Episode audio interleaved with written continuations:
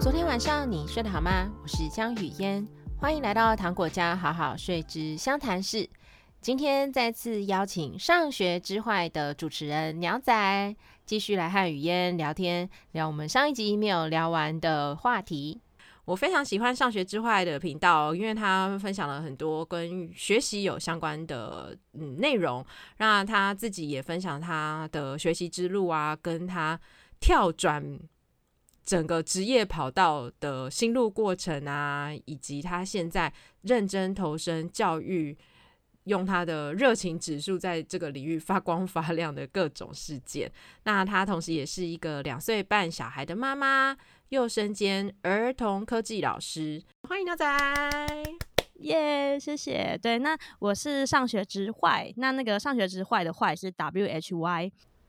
上一集聊得很开心，就有聊到我自己育儿的一些想法，就是真的就是越无为而治，越有机会感觉中间的美好，但是越有一些里程碑在前面，越会比较容易焦虑。我觉得这是我自己很。很有感受的啦，对啊，然后变道家老老子，对对对，因为我自己刚好跟我先生，我们是没有很多里程碑的家长，嗯，就是本身很。很很懒散，我觉得应该没有更好吃了，就是很懒散。所以，我们对于小孩他几岁要做什么事情，几岁要做什么事情，没有很大的想法。那在这个没有想法之下，看着别的家庭比较用心的在教一些事情的时候，我们有时候会觉得说，哇，还蛮好认真哦。但是就啊，好像看起来我的孩子是落后的。但是没多久，那个没多久是不会差到两年。我的小孩也做到的时候，我们就觉得说，诶、欸，那我们没有花那么多力气，我们有种赚到的感觉，所以我才会说，我们两个是走在懒散的路上。我们不是说什么哦，我们很懂教育法啊，或我们特别懂小孩啊，我们纯粹就是懒得花心思吧。所以就然后就这样 无为而治的转着转着，那也感觉跟小孩之间冲突也因为这样子减少很多。我自己是蛮。就更喜欢在这个方向上继续走着，嗯嗯，对啊，所以请谢谢你的分享，好，我们一起加油。对啊，对啊，那语言治疗那个部分就真的比较辛苦，真的还是就是需要专业了。嗯，我觉得情绪方面的话，我自己是觉得，哎、欸，不就听起来很正常吗？就跟我儿子一样啊，没什么好治疗的吧？这就是他们的样子。对啊，没有，这是一个练习，慢慢的，嗯。嗯对啊，加油加油，慢慢来。诶，那你刚刚有聊到说，就是我们刚刚在讲说，跟小孩之间啊，就会有一些希望他们怎么样，就是怎么样去知道说我的小孩正常不正常。那想要跟其他家长有一些多的样本数，让自己能够更放松。那你自己觉得你现在走到现在，他现在两岁半啊，你还是只有一个小孩，但是在这个放松的部分，你有？成功做到吗？有比较放松吗？那如果有的话，你觉得是什么机机缘让你有这个机会？我觉得没有机缘呢。我觉得就是，嗯，我觉得就有点跟你们有点像诶，就是越来越无无无为而治，就是你会开始知道。嗯、我觉得就是会慢慢，我觉得更是，比如说我现在在学很多 ADHD 跟 ASD 的东西。然后我也开始发现说，哎，其实这些东西都是，其实有点类似一个特质。然后，嗯、呃，你无论你有没有被确诊说你是怎样的障碍或什么之类，但它其实你都有可能有类似那样的特质。它比如说，自闭症这个东西其实也是一种特质，但是它到了一个比较极端的特质程度，所以你就觉得哇，它很不一样。那 A D A D H D 也是它很不一样。那当然说他们可能也可以用。比如说 ADHD，他可能还是有一些脑部放电的原因，他可能可以吃药去控制，但是其实他还是有很多很很，就是他我觉得他还是偏向一个比较特别的特质上面的差异这样。所以我后来发现，可能我女儿她有一点比较偏自闭光谱一点那个方向一点，对。但是但是我觉得我在这个学习的路上就觉得说，诶，其实我也看到很多人其实可能也都多少，你可能有点偏。某一个自闭光谱，或是你有点偏另外一个面向的光谱，那其实有很多种神经元的光谱都存在。其实我们每个人都很特别，只是怎么说呢？只是，嗯，就是我开始认知到每个人都很特别之后，我就觉得，哎、欸，其实我女儿也很正常，因为每个人都不一样。所以，嗯，所以我就会觉得无为而治很重要，就是其实没有标准。然后我也会开始去怀疑这个社会的标准，就跟你说，就像你说，很多人会觉得要里程碑，但你怎么知道那个里程碑适合每一个人？但我们每个人又不太一样。然后这也是我自己的教育理念，就是比如说我们从台湾的教育来看，那我们刚刚已经提到很多，他们嗯、呃，可能在课纲的制定上，其实或是在验证的方式都用考试这件事情，其实就是一种很单一。然后像我说的，像其实我会想要讲发展学，是因为我们一年级到国中都用一样的方式教学，然后你你会不会觉得每次班上总是会有，好像你班上有天才，班上前三名最厉害？然后，对啊，然后不是前三名的人好像就比较没有那么厉害。但是我在我的班上啊，啊我用发展学去教，我会发现没什么人听不懂，所以不会有那个谁比较厉害的氛围，嗯、因为就是只会有少数的人，可能他在那个阶段他不听不太懂，那我就是再去帮助他们。可是我们的上学的阶段是，哎，哦，大家都会了吗？哦，我都做完了，我也做完了，好，那你去做下一阶段，那有没有人不懂？然后我去帮你。就他整个上课过程并不会有一个。阶级差异的那个感觉，但我觉得台湾在上学很深，嗯、就是你就会一直觉得啊，那个那个班长好厉害哦，然后那个谁谁谁啊，好像比较不好，那我在哪里？那个感觉，但我在我的课业上是没有，嗯、因为发，因为我就是尊重大家现在的发展。可是如果你的你的教育不尊重大家的发展，就会导致有一些可能比较幸运的人，他发展比较快，所以他就是前三名。那有一些人，那大部分人都在中间，就会觉得，啊，我就是很中庸、很平庸的人。然后有些人发展更慢，他就完全跟不上。就是我现在自暴自弃，对。可是你就会觉得那好像是你，可是那其实只是现在你现在这个系统，就像你说的里程碑的那一些项目，那些系统，就是你刚好定下来的时候，可能有些人很幸运，有些人比较衰。可是其实只是我们都很特别。就是我现在的信仰是这样子，就是我觉得，就是我会觉得说，我们一定要怎样怎样啊的这件事情是有点虚假的。重点还是我们我很包容，就是可能我的孩子，或是我身边的人，或是我遇到的每一个个案，他们来找我咨询的人，我都会跟他说，其实不是你的问题，只是你你的特质是这样。所以你如果你选择用这个大家都用的方法，其实不适合你。那你要认识你自己，啊、你才能找到属于你的策略，你才能够。更就是你才能够找到你自己发光发热的方式。那我对小孩也都是这样子想，所以我就希望可以去破除那些框架。那久了你就不会为了这种事情那么焦虑，这样子。嗯，真的，我自己也很不喜欢帮小孩贴一个名词，但不是说不带他们去评鉴啊。我小孩有去做过评鉴诶，我们但是那个是因为。担心他在学校是不是有注意力不集中的部分，可是我没有很焦虑说他是不是就是 ADHD，因为我自己看他，他其实有很多他想做的事情的时候，他是可以静下来专心在做那件事情。我就觉得那这个小孩就是他想做的时候，他就专心的了解，没有什么问题。可是去评估也没差，那我们就去评估一下。那毕竟在台湾要符合一个。就是里程碑嘛，你在教室就是要一个样子。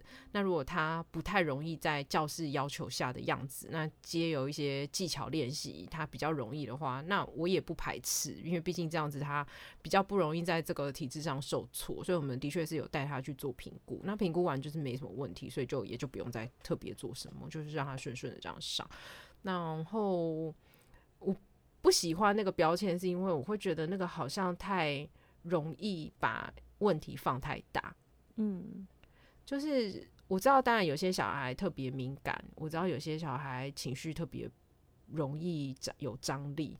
可是，如果你都觉得，就像我刚刚听到你女儿就觉得啊，就是一样嘛，就跟我家儿子一样。如果你听到每个你说你孩子的状况，每个人都跟你说啊，就是跟我家一样嘛，你会不会就觉得很温馨？对啊，就其实没有什么好担心的，没有什么好担心。那大家只是一起来找说，哎、欸，那你的小孩比较适合用的是什么方法？也不可能是我家的方法啊，因为我们都一样啊，所以你就跟我们家一样，不可能嘛。那你的女儿用她的方式去顺她的毛，那她就不会被人家说有情绪障碍，她只是需要这样被对待。就像我们长大。大之后，我们的同事也各种都毛很多吧？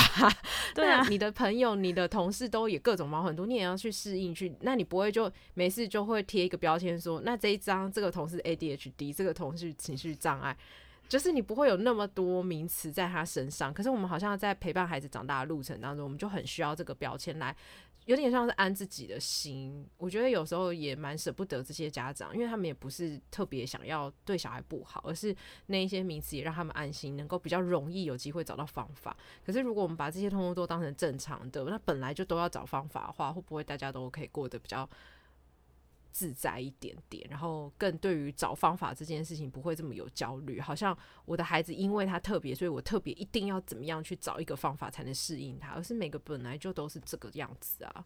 嗯嗯嗯嗯，我很认同。对，就我觉得大家的存在都是特别的，嗯，只是说我们大家一起一起生活，一起可能一起工作的时候，我们有一个互相适应的过程，然后。就是，就我都会觉得这只是过程而已。我为了，比如我的女儿，她还是要跟别人相处啊，所以我用她的特质，然后陪伴她，可以更好的去做。但我并不会觉得她是不正常的，或者是她是有问题的。嗯。我觉得这个观点非常重要。那也许这个就是，可是会有这个现在社会有不友善的问题，但有不友善并不是少数人的错，是这个社会的错。啊。嗯，没错，没错，就是。嗯努力的一起翻转它，用很努力的声量去翻转它。那我还想问另外一个跟教学比较有关系的，我觉得现在大家都会很担心小孩子落后落后，就像你的那些家长就关心的是，诶、欸，那我小孩要学什么程式语言以后才会有竞争力？那是不是可以测验那个标准可以过？嗯、虽然我不太知道他们的年纪啊，但就算国中，我都觉得哇，有点。我会有点难想象啊，因为一个国中生不是最多十五岁吗？嗯，那如果十五岁，除非他十六岁就要直接就业，不然他到底学什么城市语言，好像跟他就业也不一定有关系啊。而且就像你说的，未来可能 AI 直接取代他，现在这么辛苦学这些城市语言，到底为的是什么？但是不论如何，这些。就是现在很多小朋友很努力，会不会过了三年之后就说：“哦，我们程式语言都不用用了。”这样子真的？那你到底花这个心思在干嘛？就是如果这个是孩子很有兴趣，他自己很愿意学，那当然就像是。很多人学钢琴，也不是每个人都当钢琴老师，也不是每个人都当音乐家嘛。那如果他是在兴趣上他享受，那有一个这样的素养，那我觉得也没什么问题。可是我们现在的感觉像是大家都在追各种学习，是希望借着各种学习来开阔小孩的视野，开阔小孩人生的可能性。那以你自己在教学的。角度发展学的角度，你觉得真的有必要借由这种各种体验跟各种学习，才能够做到家长想要的，跟做到那个有必要性吗？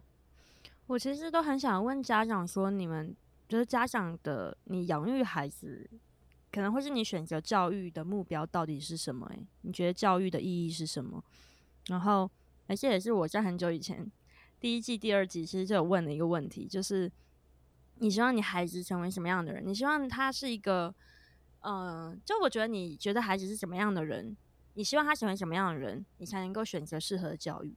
那我觉得可能很多人他都是希望他的孩子是，我觉得可能是平安吧、快乐吧、稳定吧，不是吗？有一个答案，有一个答案，你没有你没有 get 到的是，嗯，他们希望他们小孩是以后会赚钱的人。哦。好吧，因为，你声音整个都要掉下来。我就哦，我觉得 我我以为没有，我以为就是可能现在会比较减少，所以我以为那可能是我爸妈的想法。但是，哎、欸，这。我会不会有惹到大家？欸、同温层很薄，同温层可能就是我们几个，或者是有一些听我们的节目的人。可是因为我自己在小学教课嘛、嗯，那我今年刚好就我就是教那个没有意义的阅读素养课。我是专门，我觉得很有意义啊，所以我很坚持啊。嗯、我的课就纯粹就是讲故事给孩子听，用开放式问答让他们理解这个文本，嗯、然后感受到这个故事里面的张力。那就这种方式而已，所以我们不用会不会。写正确的字，也不用拼音，什么都不用，就只要听故事就好了。然后就跟我开放式对答，这个就是我的课本呃课程方式。然后教学目标只有一个，就是让小孩喜欢阅读。嗯嗯嗯，对，那你就做的很有很符合目标，对，有很符合目 标，而且可以被验证。验证的方式就是讲完两三本故事，他们就可以挑他们喜欢的故事画画，然后他们都画的蛮开心的。然后有一个最快乐的验证是，有一个小孩有一次跑来跟我说：“老师，我把你的那个什么什么故事跟什么故事里面的什么东西放进我的电动玩具设计里面。”哇，那你就非常佩服他。对啊，就是说你教他这个阅读阅读的能力，然后他用这阅读能力，然后融到他的兴趣里面。对，所以他真的有享受我的课了，所以他还把我的课延伸到他的生活，嗯、就哦，check check，可以 有目标导，目标有成功。那我自己觉得，家长还是在于希望小孩会以后有好工作跟赚钱这件事情，是从今年又更加有。被打击，因为我今年带回来小学一年级，那他们刚考期中考之前，考前一周我就问他们说会不会紧张，因为他们小学一年级第一次考试，然后他们就说会。我说你们担心什么？然后小朋友就说担心零分，然后就说没有关系，我跟你说零分很难。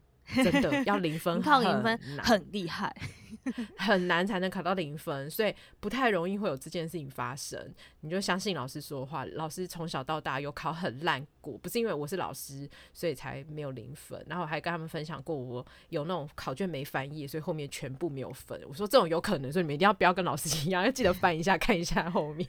哎、欸，跟你聊天有这样老师很开心呢、欸。对啊，就给他们一些不同的 model 嘛，就是老师也很强的 model。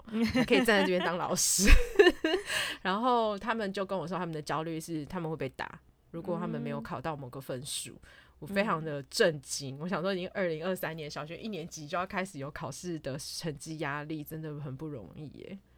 嗯，我这样听了，他就又觉得有点心痛。但是如果听众也有这样的想法，其实我们多少也会担心说，比如说我的小孩以后有没有办法养活自己？嗯，而且这个社会变得很快。但嗯，我觉得自己，因为我觉得我是很幸运的人啊，可能我们都很幸运的人。比如说我在科技业嘛，那我身边人都科技业，然后我也到美国，等于说整体来说，你可以看到这个世界最就是经济这边最最高速发展的一个地方。但是我们再回头去看教育的时候，其实我会发现说，嗯，其实你真的很难预测什么东西、什么样的教育、什么样的方式叫做真的孩子会赚钱，而且。会赚钱这件事情，其实也跟心态有关系。就是他，我觉得是这样的，因为我觉得时代一直在变。然后我最近也是看 AI 的状况，我也是越看越发毛。然后 其实我也是在想说，这个世界到底会变成什么样子？就像大家前前几年都觉得一定要送去学城市，就突然间写城市、工程师这件事情变得很夯。但是大家从前年开始，我和我老公开始觉得写城市不太重要，那怎么办？嗯、对，那就是。这是一个我们永远没办法预测世界的一个方式。可是我觉得，我觉得，所以我们后来的观点都是，嗯，其实就是去培养孩子的信心，然后跟韧性，跟学习能力。比如说他会不会自学，嗯、他能不能够在一个很动态的世界里面，很快速的抓到，就是，嗯，我我们他现在，比如说，比如说现在虽然说科技发展很快，可是比如说像我跟我老公的背景，其实我们还是可以很快速的抓到说，哎，这个 AI。它大概，嗯，是怎么做出来的？然后跟它的发展跟它的应用，我们是可以很快掌握的。然后可能在这个市场的关系是什么？然后我觉得是因为我们我们受到教育刚好非常的幸运，让我们有能力做到这件事情。然后我们也不会，所以我们是完全不会斟酌于，呃，某一科的考试这种事情的。我们会斟酌于是你有没有洞见，跟你有没有那个。一直不断去遇到挫折，可是还是可以不断去突破的一个能力。那我觉得这个能力是很重要的，就是你有没有成长型心态？你在未来遇到困难的时候，你有没有信心？因为我遇过非常多的人，他们有很好的成绩，但是他们出社会之后是有很强、很深的负面心态的，所以他们是没有办法在工作再做更更高的突破的，因为他们已经习惯性的。怕被扣分，他们习惯性的怕犯错，那这个也是很多在这个台湾教育这种很成绩的体制下面会造会养成的一个习惯。然后我很多的个案都有很强烈的这些问题，然后这些问题都要花很多年的时间，然后很痛苦的历程去把它解开。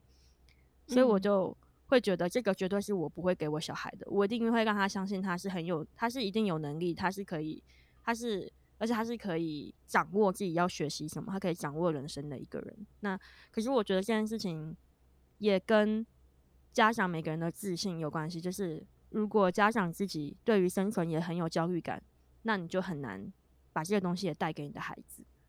嗯，你可能对，所以我就觉得，我就觉得这其实是一个很复杂的问题。我都会觉得，其实大家都很辛苦，大家都在对抗焦虑。那可是很多的焦虑都不是真的。那我们。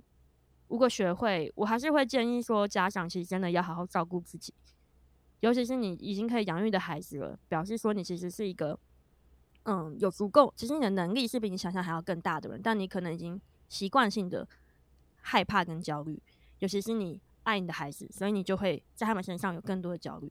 但是我会很建议大家先去处理自己的焦虑。嗯其实你变成一个有自信和正向，你看到你才能看到一个比较真实的现实是：诶，我可以养育一个孩子，诶，我可以给他很不错的教育。其实我这样的人生已经很不错了，我已经是有足够自信的。你才能够把这个影响力再放在你孩子身上，那你的孩子才能成为一个自信的人，那他未来才能够再更超越你可能现在的生活水平。所以我觉得这是一个正向的。但如果你把那个焦虑放在孩子身上，你的孩子就会一就是会延续这样的焦虑到他未来的人生。那他以后再面对这么多变的世界，因为我觉得现在很多家长，比如说像我爸妈，他们也都承认说，他们以前那个年代就是上去一个公司，生活就会稳定，但是以后的孩子真的不一定。所以这些心态、正向、自信和就是这种我们叫恒毅力吧，就是说遇到困难的时。候，对困难的时候，我可以不怕挫折，知道知道犯错是正常的。知道犯错是成长的历程的这种性格，是我觉得是以后最重要的一个能力。这样，所以也是希望家长可以好好照顾自己，就是你快乐，你的孩子才会有更好的人生。这样，嗯，那你自己哦，刚刚被我岔题岔掉，被讲到那个要考几分岔掉。那你自己觉得，就是是不是真的需要不断的去体验各种，才有机会能够发展的比较好？嗯才有办法真的所谓的有机会在这种多变的时代里面 找到生存的方式，有这这个必要性跟需求性吗？我真是觉得是必要的，但是嗯，大家还是要厘清，就是多元的意识这件事情。像我觉得，我觉得这应该是说你有没有多元的思维，因为其实现在，尤其是像科技现在很进步嘛，那可能以前像我小时候根本就没有需要去学科技思维这个东西。因为我那时候还没有那么多的那种影响力那么大的科技，其实是有啦，但是我们以前还没有那么重视。但是其实像我们在现在的，比如说联合国也好，大家都很重视科技素养这件事情，就是其实是多元素养的养成。但是大家也要知道说，素养这个东西不用它的学法，并不用像学一门专业一样学那么深，重点是那个思考模式。所以像是我我以。科技为例，就是我教我的孩子，尤其是他们越小，嗯、就是他们还没有到职涯的部分的时候，我会带他们认识科技的方式是，基本上就是让他们知道背后的原理运作，他们可以解释就好。但是你说他要不要会写程式，我觉得不是很重要。然后还有他们能不能够知道运作之后，可能可以发想，比如说哦，因为我知道 AI 的运作是根据很多的资料和人类行为模式而。就是可以开始，就是它会产生属于电脑的行为，但这其实只是一个思维而已，你不用去学里面的技术。那他们知道这个结构之后，他们可能就可以去发现，哎，那我觉得我可以做出什么样的 AI，或是我可以做出什么样的 APP。我觉得这件事情比真的会写程式还要更重要，因为就像我说的，这样你之后写程式可能就消失了，可是创造科技的人是不会消失的。所以我反而会觉得这种东西是更，它其实不用学那么深。它是一个思考，就是说你带着走，你可以是带着走的思维模式，但是你又不用像学记忆一样，好像练钢琴一样，你要怎么弹到完美或弹到几级啊这样子。所以它其实是可以一直持续学习，但是又不会那么耗心力的。就是说它不是在赶火车，它就只是一个建立一个，比如说我有点，我其实有点难解释诶，就是比如说你知道。比如逻辑思考这种东西好了，你逻辑思考是，你知道有逻辑思考这个东西之后，你接触它之后，然后你一直在你生活中慢慢去练习，慢慢去接触而养成。但是你比较不会说我要成为一个逻辑思考思考师吧？应该没有这样的训练的。对，所以我会建议的是，家长可以让小朋友有很多去接触很多多元的意识，但是你不用像学才艺一样逼他们去学很多这样的技术。这样子，这样我有回答到吗？嗯。嗯，所以就是用中心轴是在一个思考逻辑体验的上面，而不是真的是要把项目填满，嗯，因为可能就算学了，不管是学钢琴、学城市语言、学画画，他都还是中心思考在于自己要做什么，要创造什么，为什么要做这个。那如果用绘画的角度，就是用哪一种媒材、哪一种颜料可以做出什么样的画作，是一种工具上的运用。可是如果他根本不想用沾手的，他也可以叫电脑画给他看。那他也要有能力能够操纵这个电脑去做出他要做的东西，跟用手做某种程度。都是经过他的思考这件事情，所以重点不是在于学什么，而是他在学习的过程当中，他有没有在思考这个学习的历程的。哦，对，我觉得是这样，就是一个素养。我觉得素养的意思就是，比如说以你刚刚绘画，就是我们不要再用职业的角度，或是技才艺跟技能的角度去学东西。就以小朋友来说啊，嗯、因为他们还没有那么快要面对职涯，就是因为我觉得很容易会钢琴就说哦，你要跟一定要跟到几级，因为你以后可以当老师。可是你其实也不确定他以后会不会当老师，那你然后你什么，然后你又要钢琴要这样，你写程式也要这样，你画画也要这样，那学生就会被逼到 逼到疯掉。但是，但也许像你刚刚绘画的是说，OK，他可能不用很会，真的很会画油画，但是他能不能够借由这个历程中去知道什么是艺术，他知道怎么样去鉴赏一个艺术，然后他知道什么是情感跟艺术的关系，就这样就可以了。那其实你不用真的学得很深，但是你已经有这个思维。那科技也是，那你可能就是上一些课程体验，但你不用真的花很多心思。但是重点是他在这个过程中，他真的理解到科技大概的运作模式是什么，然后我可以怎么去创造它，它怎么影响人类。其实也我觉得就可以点到这里就为止。那可能之后再去挑他们真的特别有兴趣的，然后再去发展比较是技能面向的一些内容，就是真的比较深，他有机会做这个职业的事情，这样子。我觉得钢琴也是，可能就是说，呃，原来这些，嗯，比如说一些和弦的，其实我因为我音乐不太好，我举不出例子，但是可能就是你可以欣赏音乐吧，或是你知道很多不同曲风。嗯、虽然我不会音乐，但我知道 funk 啊，我知道 reggae，我知道古典音乐他们的不同，然后我会享受他们，然后我一听就知道，嗯、哦，这个是 reggae，这个是 funk，这我做到，但我完全不会乐器，所以我就很喜欢这个，因为我可能就可以有创意，我就知道这首歌是 reggae 加。reggae 加 funk 或 reggae 加 jazz，就是我有能力做这样，嗯、可是我完全不会弹钢琴，所以我觉得这是一个反向的。嗯、那我觉得我的可能比较是音乐素养，但是会弹会弹钢琴的人可能还是会钢琴的技能，所以我会推荐大家去培养多元素养，但是不用培养很多技能，因为技能太累了，然后很辛苦，你也不知道以后用不用得到，搞不好会被淘汰这样。哎、欸，这句话真的很不一样哎、欸，就是技能太累了。台湾还是蛮希望小孩有一技之长，就觉得那至少你如果有一个技能，你就以后不会怎么样怎么样。可是真的不知道到底要什么技能才会以后不会怎么样怎么样，啊、因为世界变真的太快了。多技之长，现在大家都在多技之长，然后小孩就快疯了、啊。所以这样就好像要让小孩就是各种学习嘛，但是其实真的，你先学完就一句 AI 就全部都打死，你什么都不用会了。真的，真的，所以我觉得大家可以重新思考，而且我觉得世界真的变太快了，没有人知道答案。嗯，对对，我其实是一直这样子想哎、欸，所以我对于小孩以后未来上学啊，他要不要写作业啊，其实我也是开放很开耶、欸，因为我就觉得如果作业是他要把九九乘法表背起来，我就想说，为什么我现在直接念给 Google 听、啊、，Google 就帮我算完，然后到底为什么要会记的？真的培养，没有，我觉得可以去培养数感啊，或是知道数学怎么盖房子，啊、这样我觉得还比较有意义。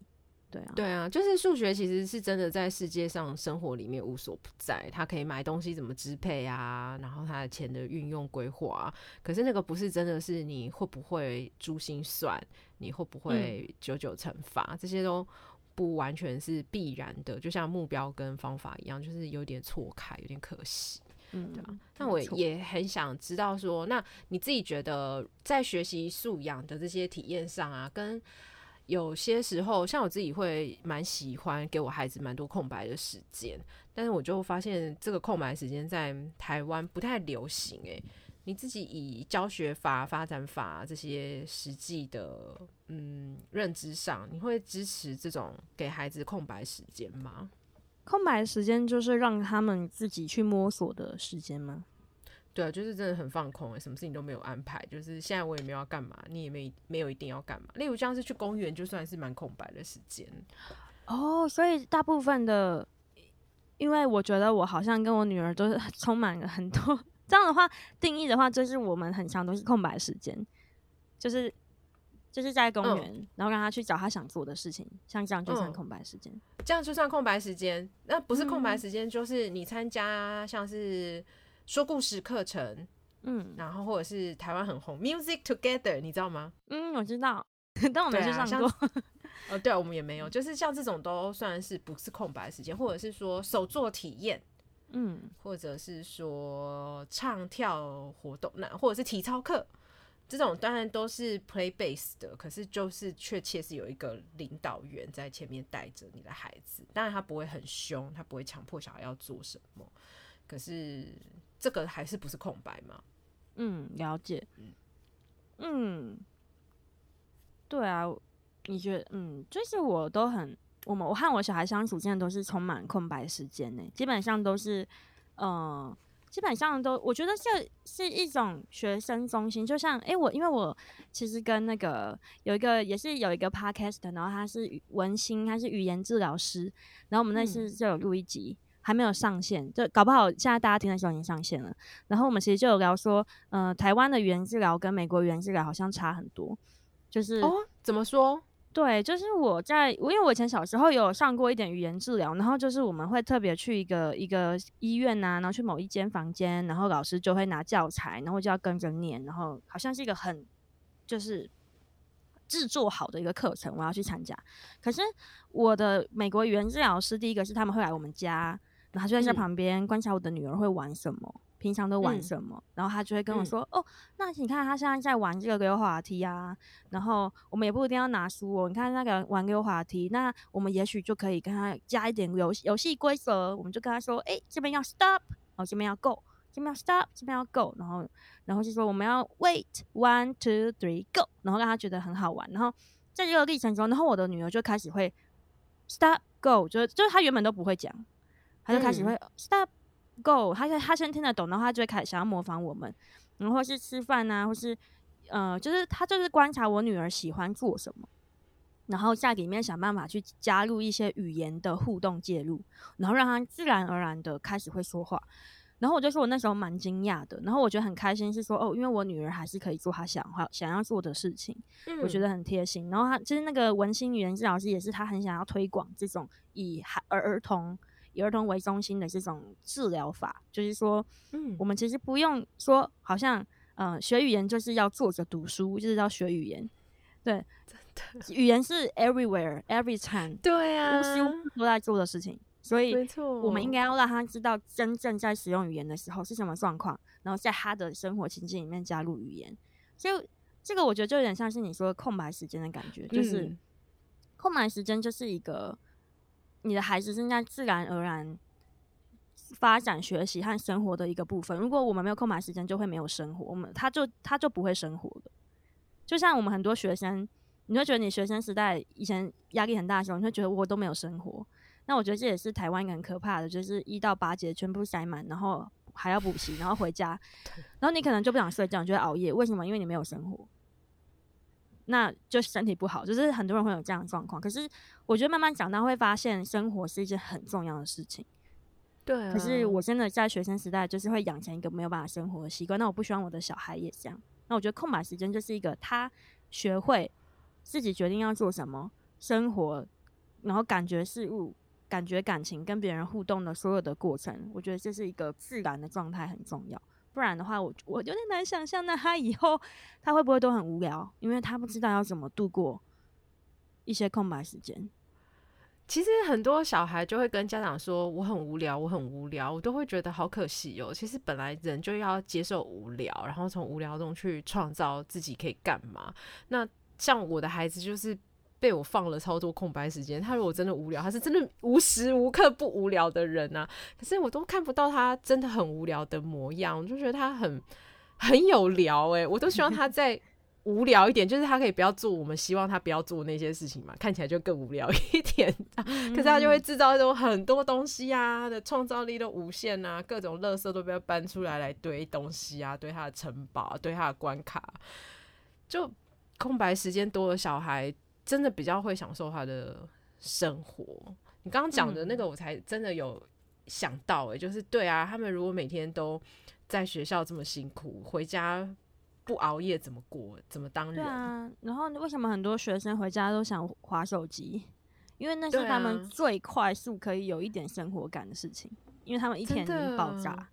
然后你还叫他不要划手机，那他真的是很痛苦诶，人生很痛苦。难道就是忙了一整天，然后就直接睡觉吗？这样很可怜。工作对，这是很多家长的 期待，就是回家赶快做完就睡觉。可以自己想一下，你从早上九点工作到可能补习是晚上十点，嗯，然后你回家直接睡觉，你继续继续工作，超痛苦的。好几年，我我不想让我小孩过这样的生活。嗯。嗯，真的很劝世哎，希望大家有被我们劝到哈。我觉得我一直在劝世，我就觉得这集会不会太严肃啊？我跟他说，因为上学之外其实是一个教育倡议频道。没错，没错，它是一个教育倡议频道。而且我觉得，嗯、呃，大家真的去听听看，就是不要不是以一个外国月亮比较圆，而是你真的去思考说，为什么外国是这样教，他们的中心思想在哪里？然后我自己，因为我嗯。我虽然一路在体制里面长大，可是我是从国中就很讨厌体制生活。那我是自己选择继续留在体制之内的。我妈那时候有开说，你不想念就不要念了，就很可以的。哦，你妈很好。可是我就，嗯嗯，对啊，我是在妈妈的庇荫下，在体制里面有喘息的空间。我所有补习跟留下来晚自习都是我自己选择的，嗯，我都是要申请请他们给我补习班的钱，我才会去补习。他们都不知道我去哪里补，我是自己决定的。那也因为这样，所以我自己觉得我学习的胃口没有太烂。那你刚刚讲到那个回到家只想划手机的那个人生啊，跟只想熬夜啊，我这样就回想，就是对我国中的时候是这样。虽然我都还是有很多选择的时间，但是时时间被学校规定就是这么多，被他们用掉了。那我的时间要拿来自己用，就是很容易走到熬夜的路上。那高中比较快乐一点，就是高一高二都可以有社团时间，那就变成我用社团时间当成我的生活。我就不用晚上要一直熬夜，嗯，我觉得这真的很重要诶。那现在变成是手机时代嘛，你就不会想要抓着那个手机不放，然后你就会想说，我是要怎么样善待自己的身体，在你可以好好生活，有这个选择权的情况之下，你才有机会做到这个诶。哇，我没有想到这一点呢，谢谢你让我知道，原来我当年是这样子啊。对啊，就是大家可能都有经历过，我觉得台湾的学生很辛苦。嗯然后我觉得没有空白时间会很容易长大一直划手机，因为你不知道怎么面对空白，但你其实又想要放松，就很我觉得蛮辛苦的。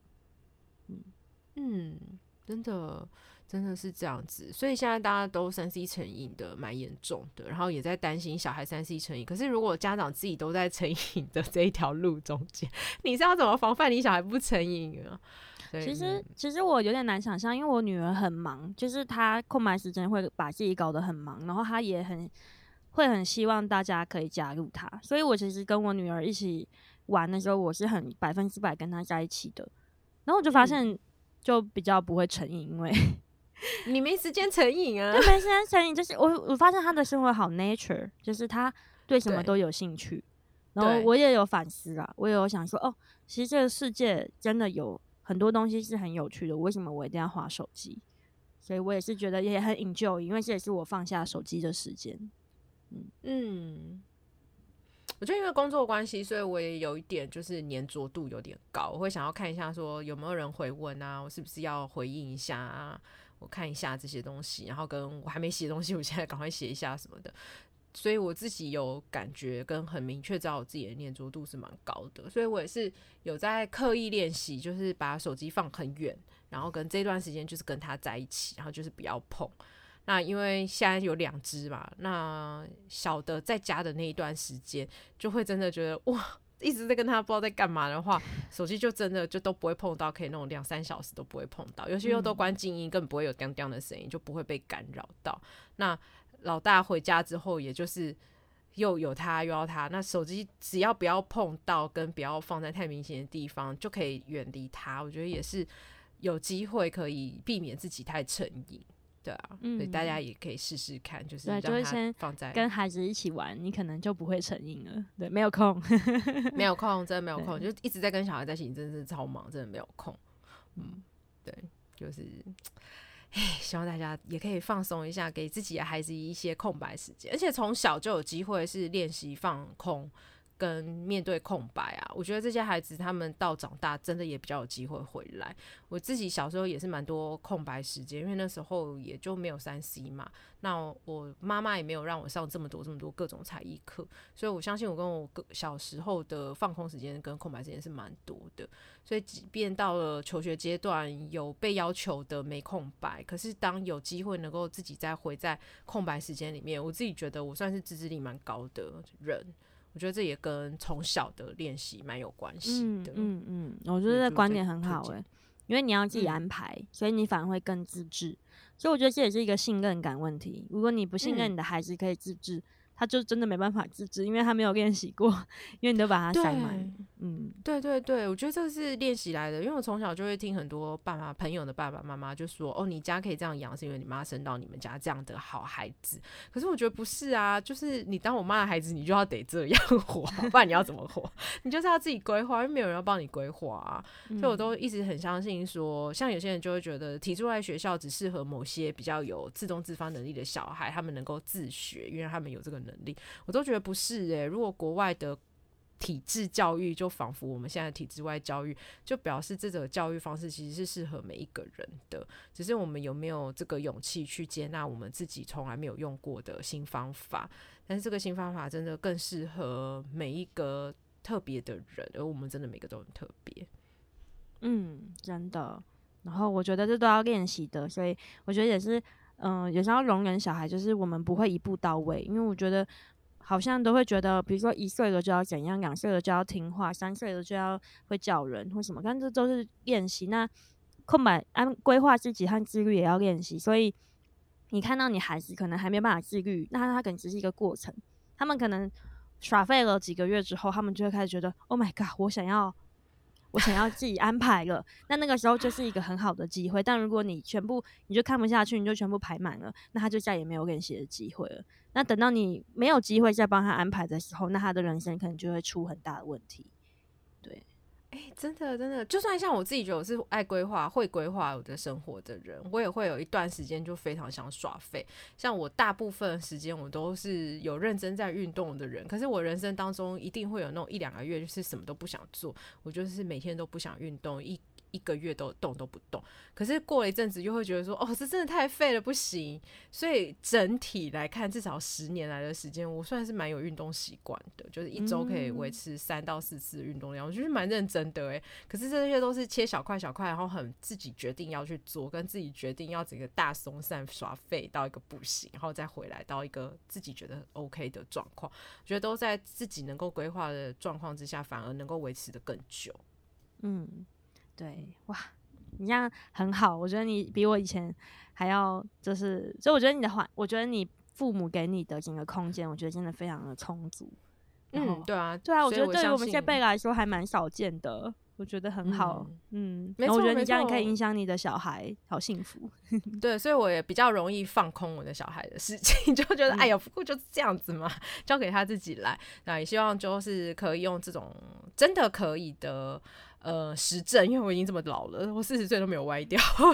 实证来影响大家，然后也希望我的孩子的模样，就是他不乖的样子，也跟大家都嘛一一般般。也不是说哦，我们这样子养我们的小孩就会特别优秀，以后他就可以有什么很好的成就。我相信也不必然，这是他的人生，他要怎么写，就是看他了。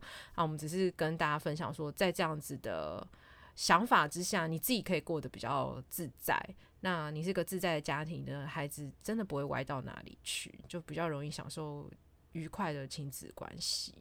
所以今天我很开心能够邀请上学之坏频道的主持人鸟仔，那请大家真的要去追踪听起来。那如果你自己也有拖延症，然后也想要来看看自己在学习的路上，虽然我们现在已经从学校毕业了，可是真的生活无处不学习。你为什么会有这一些焦虑？为什么会有这一些无动力的困扰？欢迎大家私下去问一下鸟仔的咨询，到底可以怎么运预约嘞？写信给他，私讯给他，可以去资讯栏吗？资讯栏下面就会有连结，都可以来更更更是上学之外是什么，然后还有学习咨询的服务。诶、欸，那我可以小小打一个广告吗？欢迎欢迎。对，就是我有一个，我最近刚成立一个，就算是叫课程品牌。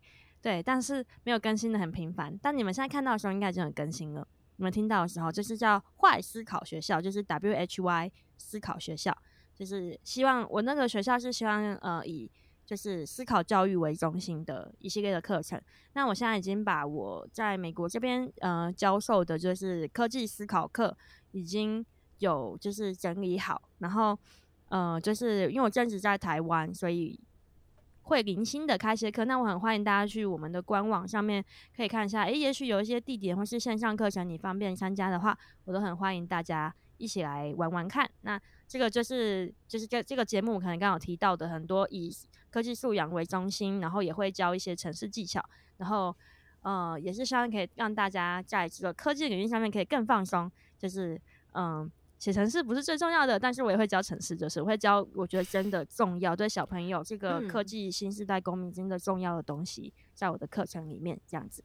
好，谢谢大家。再多问一下，嗯，你的那个课程的年龄层？哦，我年龄层有几，就是他有好几个班呢，就是像也有五到七岁的这种，因为是很小小朋友，他们就是可能是绘本班，他们就是用绘本。去认识科技，然后，嗯，一年前七二年级、三年级七到九岁的话，就会是一个叫不插电的，就是玩玩玩游戏，顺便学写程式和国籍的。那，嗯，如果是四年级以上到国中的话，他们四到六年级跟国中又会再分班，因为他们还是不太一样，然后就会学专案为主的，就是你真的会学会怎么做 App，怎么做怎么做游戏。然后国中的话会教更多比较，嗯、呃。在职涯面向一点的，就你可能会知道说，哦，在科技公司里面他们是怎么运作的这种东西。那我也是希望培养他们一个职涯意识，因为如果他们真的以后想要走科技业，我不希望他们只知道工程师，而不知道呃，这这个有很多岗位，而且有很多不同的工程师，像这样子。真的有很多不同的工程师，还有软体跟硬体，就已经又是一个完全不同的领域了。而且还有前端，很棒很棒，QA 各种工程师，对对啊，所以这个课程是从五岁以上可以包到国中哦，那大家可以看一看自己身边的。不管是亲戚朋友的小孩啊，还是自己的小孩啊，因为我自己的频道的小孩，我们可能都还很小，那有可能就是参加五岁这个班级，或者是最多就是到那个不插电的班级。但是其他你觉得，诶、这个孩子他可能有兴趣，还在国中阶段，他也对于科技领域有点兴趣，或者是他的父母对他有这个期许，希望他以后是走工程师的，那我觉得也可以给爸妈一个机会，更认识。真正现在在这个领域上是怎么样的一个状况，让孩子有机会学一学，去跟爸妈分享，让爸妈对于孩子未来的期待有一个比较，嗯，不是幻想的想象。那大家可以在这个路上比较不焦虑。所以非常谢谢鸟仔跟我们分享了这么多很好的资讯，然后聊得非常愉快。有机会再来我们聊聊吧。好，谢谢你，有机会再一起玩。谢谢大家，谢谢那个语言的邀请。拜拜，拜拜。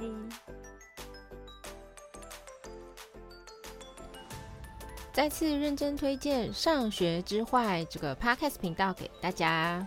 鸟仔的节目非常好听，也做得非常用心，常常让我在边听的时候边思考一下自己到底期待带着我的孩子走到什么样的未来。我是最懂安全依附关系的婴幼儿睡眠顾问江雨嫣。无论你们的家庭是否需要宝宝睡眠顾问的协助。都祝福你们今晚宝宝好困，几个困好。如果你喜欢今天的节目，欢迎到本集资讯栏或是 IG 首页链接里赞助雨嫣喝杯珍珠奶茶，让我充满热量的继续带给大家好听的内容。也别忘了把这一集分享给你的朋友，在各大 Podcast 平台给雨嫣五颗星，留言和雨嫣聊天哦。不要忘记追踪糖果家好好睡的粉丝专业 IG 和 Podcast 哟。